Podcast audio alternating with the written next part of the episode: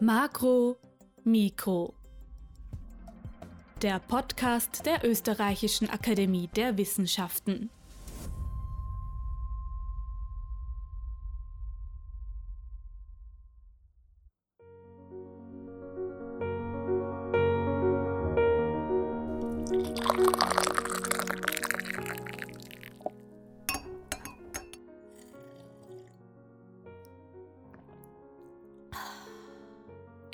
Doch nichts Schöneres, als eine Tasse Tee zu Schuberts Musik zu genießen. So manch einer behauptet ja, dass man Schuberts unerfüllte Sehnsüchte in seinen Kompositionen wiederfinden kann. Ob Schubert wirklich queer war oder nicht, wird seit einigen Jahren heiß diskutiert. Heute gehen wir genau dieser Frage nach, und zwar mit Andrea Lindmeier-Brandl. Sie ist die Leiterin der Kommission für interdisziplinare Schubert-Forschung der Österreichischen Akademie der Wissenschaften, also die Schubert-Expertin schlechthin. Herzlich willkommen. Dankeschön. Können Sie uns zu Beginn vielleicht einen kleinen Einblick in Schuberts Leben geben? Ja, also vielleicht beginnen wir mit seiner Lebenszeit. Der ist äh, 1797 geboren und 1828 gestorben. Das heißt, er hat in der ersten, ersten Jahrzehnte des 19. Jahrhunderts gelebt.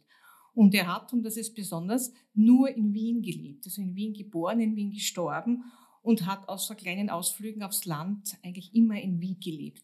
Das ist schon einmal etwas Besonderes, weil Komponisten in der Regel viel gereist sind oder einfach auch den Wohnort gewechselt haben in dieser Zeit. Ja, er war einerseits ein Einsamer, aber andererseits ein sehr gut eingebetteter in einen Freundeskreis. Dafür ist eigentlich bekannt geworden. Aber er hatte keine eigene Familie. Also man sagt eigentlich, der Freundeskreis war in gewisser Weise Ersatz für die Familie und die haben sich auch sehr rührend um ihn gekümmert, zu Lebzeiten, aber auch nachdem er früh verstorben ist, ja, äh, ist das ganze, die ganze Rezeption, also die ganze Schubert-Verständnis basiert eigentlich auf Erinnerungen seiner Freunde. Das ist eine wichtige Quelle, aber zugleich auch eine sehr riskante Quelle, weil die Schubert-Freunde dann, als sie sagen wir 60, 70 oder noch älter waren, als er angefangen hat, die Biografien von Schubert geschrieben zu werden, haben sie die befragt und die haben sich dann zurückerinnert. Und man kann sich vorstellen, wenn man sich zurückerinnert, so 30, 40 Jahre, was dann in der Erinnerung einem trügt, einerseits, aber andererseits war auch ein großer Bedürfnis da, das Leben Schuberts und seine Person beschönt sozusagen äh, darzustellen. Also die haben dann sozusagen das Schubert-Bild auch mitgemacht. Und das ist das Problem in der Schubert-Forschung, dass wir relativ wenig Dokumente haben aus seinem Leben. Eben zum Beispiel wenig Briefe, weil er eben nicht gereist ist. Die Briefe kriegt man ja nur, wenn er nicht zu Hause ist, nicht? Und andererseits einen Großteil eben aus diesen späten Freundesberichten haben, die man immer vorsichtig äh, behandeln muss, weil man eben weiß, dass die nicht unmittelbar entstanden sind, sondern im Rückblick. Also Schubert als jemand, ähm, der in diesem Wien, in diesem Kulturleben von Wien eingebettet war, ähm, der aber noch sehr jung war, gestorben ist, also, also Anfang 30 war und der als großen Konkurrenten ähm, äh, Ludwig van Beethoven hatte, der gleichzeitig in Wien gelebt hat und damals schon der große Star war. Man muss allerdings dazu sagen, dass Beethoven eine ganze Generation älter war. Das ist ganz wichtig. Ja? Also wir wissen nicht, was mit Schubert wäre, wenn der noch einmal 25 Jahre gelebt hätte. Ob er dann der große Star gewesen wäre oder auch nicht, also das kann man natürlich überhaupt nicht vorhersehen. Aber wir sehen, dass die Qualität seiner Kompositionen also ein ganz hohes Niveau hat im Vergleich mit den Zeitgenossen, also mit den Komponisten aus seiner Generation. Und woran ist er dann so früh gestorben? Ja, ganz genau weiß man das nicht. Es ist relativ schnell gegangen. Wir wissen, dass er Syphilis hatte und das hat man damals mit Quecksilber behandelt. Und da ist man manchmal schon an Behandlungsmethoden gestorben, aber bei ihm äh, heißt es einfach, äh, also eine Darmgeschichte, er hat nichts mehr vertragen und plötzlich ist er tot gewesen. Also man kann es nicht, letztendlich nicht wirklich erklären. Man versucht jetzt medizinisch das, das zu verstehen, wie das beschrieben wird, aber es gab nicht einmal eine Bezeichnung für die heutigen Krankheiten. Mhm. Also schnell eigentlich, obwohl er dann, er war schon vorher mal krank, vor allem durch diese Syphilis war er schon sehr mitgenommen, aber es ist letztendlich dann doch sehr unerwartet und schnell gegangen. Bauchkrankheit, würden wir heute sagen, Darmkrankheit. Er war nicht verheiratet, hat auch keine Kinder gehabt, zumindest wissen wir nichts davon. Woher die Syphilis hat, wissen wir auch nicht. Ja, also er war auf jeden Fall sexuell aktiv, das kann man daraus schließen. Bevor wir jetzt genauer darauf eingehen, ob Schubert nun queer war oder nicht, können Sie uns vielleicht noch sagen, was es überhaupt bedeutete, in dieser Zeit queer zu sein? Naja, von der Kirche her war es natürlich verboten, es war fast ein Tabuthema und trotzdem wissen wir, dass es natürlich auch gelebt wurde. Aber das wirklich wissenschaftlich zu erforschen, ist sehr schwierig, weil es eben im Verborgenen war. Also wir können das über sprachliche Dokumente machen, oder muss man auch die Sprache verstehen, nicht? Also man kann manchmal auch Bildquellen dazu. Also das ist sicher ein, ein Forschungsgebiet, wo man noch sehr viel mehr dran arbeiten muss. Vor allem, weil der Begriff queer ja auch ein ganz neuer ist. Diese Vorstellung, ähm, dass man, das ist ja nicht nur homosexuell, sondern dass man diese ganze Bandbreite an Sexualität in einen Menschen vorfinden kann. Ja?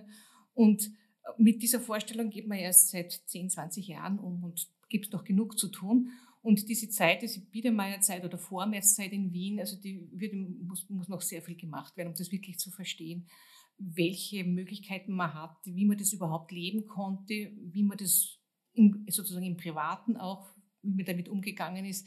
Da wissen wir eigentlich sehr wenig noch. Was meinen Sie damit, wenn Sie sagen, man muss die Sprache erst verstehen? Naja, äh, einerseits in den Briefen, die wir ja auch von Schubert haben, wie sich die Freunde angesprochen haben, welche Begriffe sie verwendet haben. Ja, es gibt ja Briefe zwischen den Freunden, da wird wirklich gesagt, ich liebe dich. Also werden, wenn man das von heute anschaut, würde man sagen, es ist ein Liebesbrief. Nicht? Äh, andererseits muss man natürlich wissen, dass die damals miteinander auch anders gesprochen haben und das Ich liebe dich kann was anderes geheißen haben. Wir brauchen nur ans Englische denken, wenn ich sage I love you, hat es viel weniger Gewicht als im Deutschen, wenn ich zu jemandem sage, ich liebe dich. Und wenn man schon das allein im Kopf behält, dann kann man sich denken, dass dieser Sprachgebrauch, obwohl wir die gleichen Wörter haben, dann doch anders gewesen sein wird. Aber wie er anders war, das wisst man natürlich auch nicht so unmittelbar, sondern da muss man also wirklich auch eine Fülle von Briefen studieren, die biografischen Hintergründe und das alle erst zusammenbringen. Die Briefe Schuberts sind gesammelt und sind aufgearbeitet und warten darauf, dass sie publiziert werden. Und die wären eine wichtige Quelle, eben genau diese Frage zu klären, wie weit denn die Freunde da untereinander eine gewisse Code hatten oder ob das einfach auch nur Alltagssprache war. Nicht? Sie haben gerade die Briefe an seine Freunde erwähnt. Darunter sind ja auch einige an seinen Freund Franz Schober. Auffallend ist da, dass Schubert die Briefe mit deines dich ewig liebenden Freundes Franz Schubert unterzeichnet. Waren die beiden vielleicht ein Liebespaar oder ineinander verliebt? Ja, ich glaube, verliebt ist nicht das richtige Wort, sondern die hatten eine sehr enge Beziehung. Ähm, Schubert verdankt Schober viel, dass er rausgekommen ist aus dem engen Elternhaus. Und Schober war eine ganz besondere Persönlichkeit, also sehr künstlerisch, sehr kreativ, und das Gegenteil von bürgerlich. Also die Freunde haben immer das Gefühl gehabt, er, äh, er zieht ihn runter moralisch. Ja, äh, wobei wir jetzt nicht genau wissen, was jetzt das gemeint haben soll. Also der war auch, auch, auch nicht ansässig in Wien, ist immer wieder mal dort, hat sich als Schauspieler versucht, hat, sich, äh, hat auch Texte geschrieben und hat alles Mögliche so ausprobiert. Ja. Also er war eine sehr schillernde, interessante Künstlerpersönlichkeit, diese gar nicht diese moralische Standhaftigkeit hatte.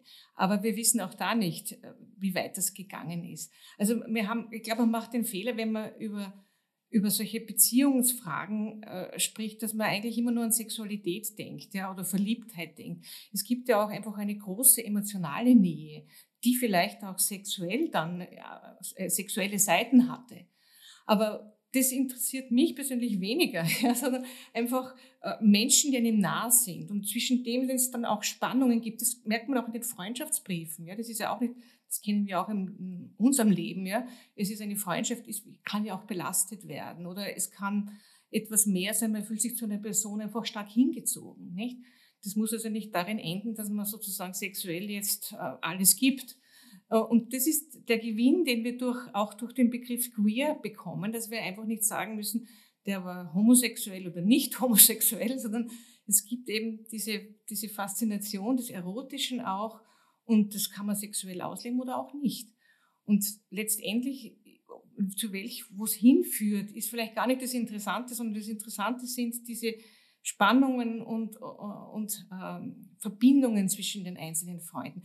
Dass das ein Homoerotik da dabei war, das kann man sich schon leicht vorstellen. Ich glaube, das passiert einfach auch leicht, wenn das äh, wirklich junge Männer sind, die sich über alles unterhalten und die sich eben auch sehr nahe sind. Sie haben ja auch zusammen gewohnt. Sie hat immer wieder bei Freunden gewohnt, also auch beim Schober hat er gewohnt, aber auch bei anderen Freunden, bei Meyerhofer, das war auch jemand, wo man nichts weiß, wo man vermuten kann, dass der vielleicht auch auf der homosexuellen Seite interessiert war. Aber wie gesagt, man hat bei fast niemanden hat man so einen sicheren Beweis. Man spürt es nur oder man kann sich vorstellen aufgrund von einzelnen Hinweisen. Und dann war auch noch der Maler Schwind, der war auch jemand, wo man meint, der könnte in dieser Richtung orientiert gewesen sein. Aber sowohl Schober als auch Schwind waren verheiratet dann später. Also die haben nach außen hin ein bürgerliches oder sozusagen Standardleben geführt, aber das heißt ja auch nichts, nicht? Das kann ja alles beinhalten. Haben wir heute ja. Haben wir heute genauso, ja, obwohl es heute natürlich viel offener wäre oder viel mehr Möglichkeiten es gibt. Wir haben ja gerade eine Summer School gehabt mit diesem Thema Sexuality and Gender in Schubert's Time.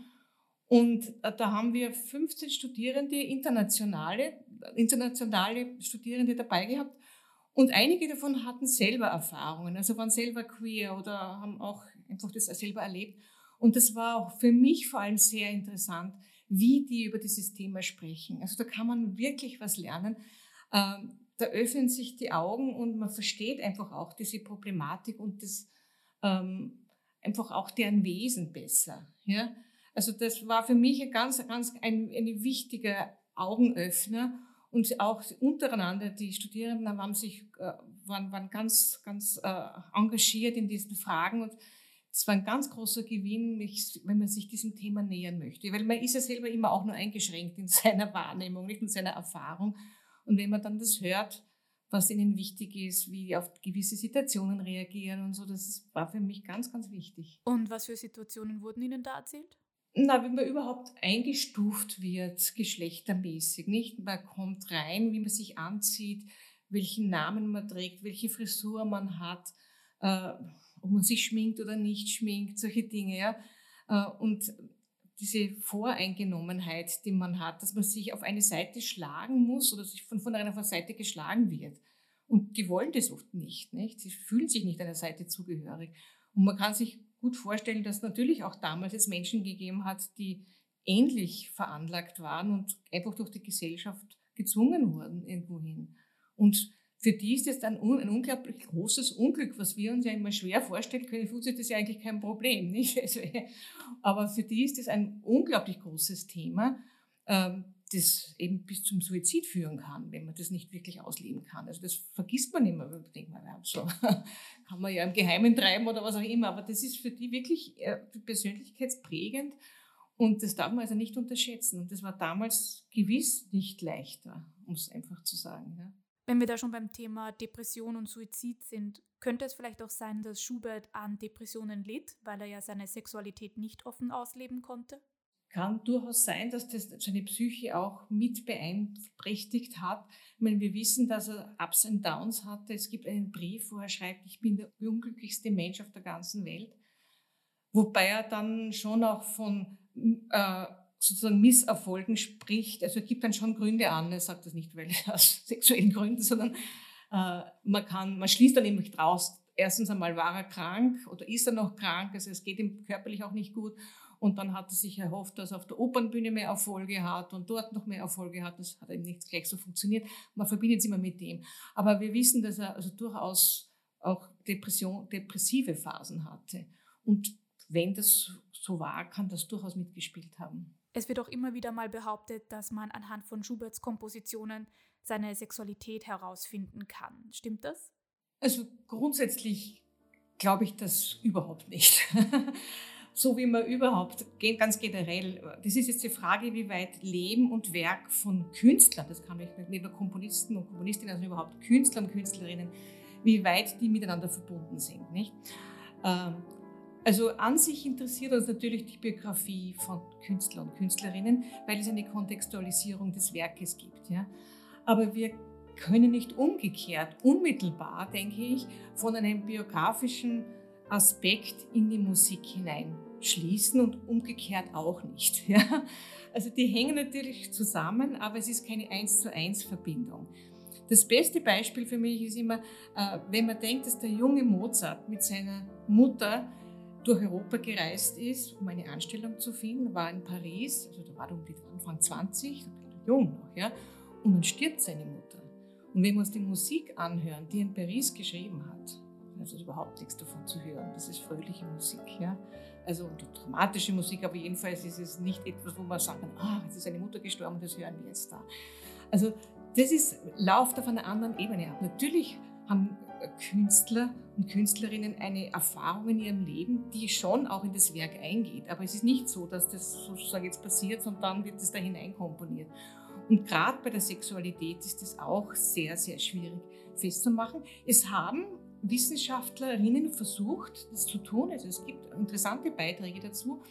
Am einfachsten ist es natürlich über die Lieder, weil wir da Liedertexte haben. Ja? Und da kann man dann versuchen, über musikalische Parameter äh, zu schauen, wie denn diese Liedertexte umgesetzt werden. Ich persönlich kann dem nichts abgewinnen, muss ich ehrlich sagen. Aber trotzdem möchte ich das wissen, weil ich die Persönlichkeit kennenlernen möchte. Ja? Also, wir sind einfach interessiert an der Biografie von dem Schöpfer eines Kunstwerks, so ist es. Ja? Und da kann man nicht sagen, mich interessiert die Familie, aber mich interessiert nicht die Sexualität. Also das wäre eigentlich sonderbar, weil das ist einfach ein wichtiger Faktor in jedem Leben. Ja? Und deswegen ist es irgendwie Augenauswischerei, wenn man sagt, was, was soll das, was haben wir davon, wenn wir wissen, ob er homosexuell war oder nicht. Weil wir wollen ja doch wissen, ob er Geschwister hat, wer wie aufgewachsen ist, nicht wie sein Leben verlaufen ist. Und Sexualität, vor allem wenn es eine Sexualität ist, die nicht Standard ist, spielt da eine Rolle die, den menschlich beeinflusst, die ihn auch in seinem Werk beeinflusst, aber eben nicht so, dass ich sagen kann, naja, da, da, das ist das Werk, wo er das sagt oder umgekehrt, ah, da hört man das Ganze. Also es ist eine, eine, eine Verbindung, die stark ist, aber eine Verbindung, die nicht eins zu eins funktioniert. So würde ich das am besten erklären wollen. Gibt es vielleicht auch Hinweise darauf, dass andere Komponisten queer gewesen sind? Was man weiß, oder ganz sicher weiß zum Beispiel Tchaikovsky, das ist gar keine Frage. Also der hat eine sehr vertragte Sexualität, mit die sicher ein großes Problem war.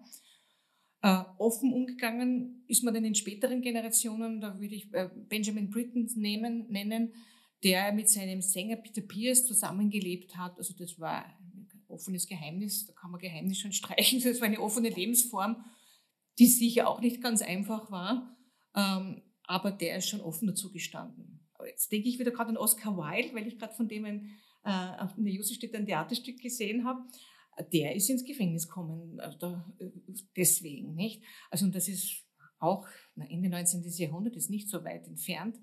Also, die Künstler haben dann schon sehr gelitten, nicht nur Künstler, alle Leute, die das sehr offen dann ausgelebt haben und in der Öffentlichkeit waren, ist, der, der, ist wirklich zerstört worden ist in seiner Persönlichkeit. Das ist schrecklich, wenn man, das, wenn man sich das anschaut. Also das muss man schon auch bedenken. Das sagt man nicht so locker hin, aber das hat also tragische Konsequenzen. Sie sind ja quasi die Expertin, wenn es um Schubert geht. Was fasziniert Sie eigentlich so an ihm? Was mich an ihm so fasziniert, das ist in erster Linie seine Musik. Es ist einfach großartige Musik, muss ich sagen. Also es hat viele Facetten. Ich spiele selber Klavier und habe auch mit einem, einem Onkel gehabt, der Sänger war. Also ich habe die ganzen, viele Schubert-Lieder mit ihm schon als Jugendliche äh, aufgeführt, für uns gespielt, dann so kleine Aufführungen im Familienkreis gemacht. Aber dann auch die, die Kammermusik, die Symphonien. Es ist eine Musik, die mich unheimlich berührt, die das, das äh, Tragik, Liebe und Leid so knapp aneinander hat die ihn wirklich durchschaut und die, vor allem die letzten Werke, also das Quintett, die Streichquartette, die letzten, die letzten Klaviersonaten, sind unheimlich radikal in ihrem Ansatz und, und zukunftsweisend, also unvergleichlich mit dem, was sonst in seiner Zeit passiert ist. Es ist wirklich diese großartige Musik, die mich am meisten fasziniert. Und dann kommt schon auch diese Künstlerpersönlichkeit dazu, die schon zu ihrer Zeit äh, extra war, also nicht Standard war. Allein deswegen, weil er schon einmal kein ausführender Künstler war. Die Regel damals war, dass die Leute halt Klavier gespielt haben. Oh, kann man Mozart nennen, kann man Beethoven nennen, die waren halt Virtuosen am Klavier. Viele andere auch, ja, Liszt, äh, Hummel, so Namen, die man auch zum Teil nicht kennt. Und die haben dann auch komponiert. Und dadurch hat sich das verbunden und dadurch sind auch die Kompositionen ins Volk gekommen. Schubert war das gar nicht. Schubert war wirklich nur ein Komponist. Und das war auch für ihn die Schwierigkeit und hat so einen ganz neuen Künstlertyp dadurch etabliert, der eigentlich auch erst in den nächsten Generationen kommt. Also auch da war er seiner Zeit sehr voraus. Und das war aber auch seine Schwierigkeit, in die Öffentlichkeit zu kommen, weil er eben nicht das selber auftreten hat, das was viele andere hatten. Das studiere ich jetzt gerade. Also ich bin gerade dabei, auch das Konzertleben in seiner Zeit besser zu verstehen und zu sehen, wo er da gestanden ist und wo für ihn die Schwierigkeiten lagen. Ja, also das ist einfach auch eine hochinteressante Zeit, in der die Künste auch sehr nah waren noch miteinander. Also das waren nicht nur Komponisten, sondern das waren Schauspieler, da waren dann Maler auch in seiner Gruppe im Freundeskreis. Das ist auch sehr faszinierend, dass es nicht ein isoliertes künstlerisches Denken ist, sondern sehr in Verbundenheit mit, mit den anderen Künsten und mit dem politischen Leben seiner Zeit. Er musste mit Zensur leben. Wir lebten mit Zensur. Der wächst hinein in eine Zeit der wirklich strengen Zensur. Ja. Das ist uns heute auch plötzlich wieder bewusst, was das heißt, wenn das Konto von Facebook gestrichen wird. Nicht? Das, das ist ein großes Thema und, und äh, damit hatten die, sind die also täglich zu kämpfen, muss man sagen. Also auch das ist ein, ein sehr großes Faszinosum für mich ja, viele Aspekte, wo ich auch heute anknüpfen kann aus unserer eigenen Lebenserfahrung. Und wie oft hören Sie Schubert am Tag? ich spiele es vor allem gerne, muss ich sagen. Ich höre es. Ja, man darf sich nicht überfüttern. Es ist nicht so, dass ich täglich Schubert mir vornehme. Aber es liegt auf dem Klavier, immer Schubert-Noten und ich übe es dann wieder. Äh, ich arbeite auch an, an Schubert-Gliedersonaten äh, vom Händli Verlag die schreibe ich immer die, äh, die Einleitungen dazu und da kriege ich alle halbe Jahr eine Sonate, die übe ich dann ein halbes Jahr und dann schreibe ich die Einleitung dazu. Also das ist mir schon ein großes Vergnügen, dass, dass ich das selber spielen kann, in Konzerte natürlich höre. Also ich bin kein Profi, aber ich spiele für mich, dass es mir eine Freude ist. Und wenn immer ich Schubert im Radio höre, ich höre einfach nur viel Radio, freue ich mich, denke mal, ja, ist, ist, schon wert, ist schon wert, darüber zu arbeiten. Ist eine große Freude, muss ich sagen. Und egal ob Schubert jetzt queer war oder nicht, seine Musik macht auch heute noch vielen Menschen eine große Freude. Und wie er auch so schön in einem seiner Tagebücher geschrieben hat, nehmt die Menschen, wie sie sind, nicht wie sie sein sollen. Und wir werden ihn einfach als großartiges musikalisches Genie annehmen. Frau Lindmeier-Brandl, vielen Dank für Ihr Kommen und den kleinen Einblick in Schuberts Leben. Gerne. Das war Makro Mikro, heute mit der Schubert-Expertin und Leiterin der Kommission für interdisziplinare Schubert-Forschung, der ÖAW, Andrea Lindmeier-Brandl. Sie wollen noch mehr Folgen zum Thema Musikgeschichte hören? Dann hören Sie doch in die Makro-Mikro-Folge Nummer 53 rein. Da geht es um den österreichischen Hip-Hop. Überall zu finden, wo es Podcasts gibt und auf oeaw.ac.at slash makro-mikro. Wenn Ihnen Makro Mikro gefällt, freuen wir uns außerdem über ein Like, ein Abo und eine Weiterempfehlung. Ich bin Iris Böhm, danke fürs Zuhören und bis zum nächsten Mal.